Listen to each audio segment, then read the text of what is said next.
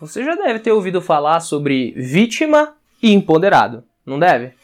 Então, responde aqui nos comentários. Você é a vítima ou você é o empoderado? E se você quiser saber as características da vítima ou do empoderado para que você consiga responder com exatidão, fica nesse vídeo até o final que você vai aprender e você vai saber como isso pode realmente transformar a sua vida, você ser uma vítima ou você ser um empoderado, tanto positiva quanto negativamente. Uma pessoa empoderada é uma pessoa que busca soluções para problemas.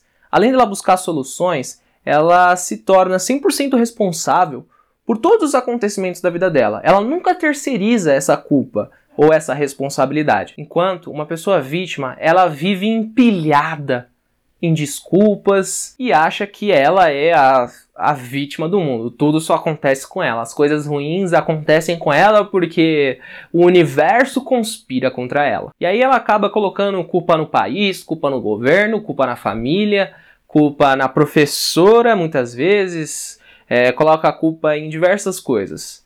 Por muitas vezes, isso é um exemplo que é nos dado na escola.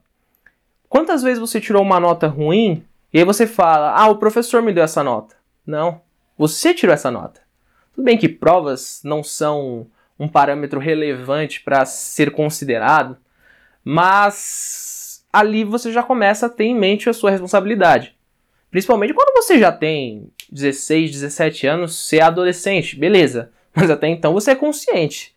Então, se você começa a se conscientizar ou conscientizar, conscientizar seu filho, pode ser seu primo, qualquer pessoa, você conscientiza ele de que ele é responsável pela realidade dele. E se ele tirou uma nota mal na prova, se ele não tem o trabalho que ele quer, se a pessoa não tem o dinheiro que ela quer, se ela não conquistou determinadas coisas, a responsabilidade é inteiramente dela. Basicamente, resumindo isso, pessoas vítimas são pessoas coitadinhas.